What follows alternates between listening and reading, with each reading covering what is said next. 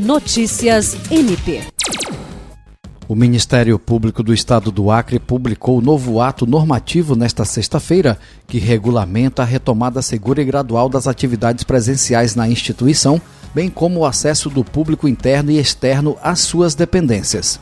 Pelo ato assinado em conjunto pela Procuradoria-Geral de Justiça e pela Corregedoria-Geral, o quantitativo permitido para o trabalho presencial é de 80%.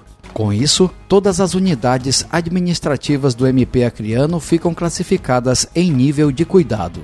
A comprovação do esquema vacinal completo contra a Covid-19 passa a ser exigência obrigatória para a entrada e circulação nas unidades ministeriais. A norma vale para membros, servidores, estagiários e colaboradores terceirizados, assim como para o público externo em geral, a partir de 18 anos. O horário de expediente presencial para atendimento ao público em dias úteis permanece das 8 às 15 horas. O ato do MPAC recomenda priorizar o atendimento virtual por meio de sistema de videoconferência e outros recursos tecnológicos.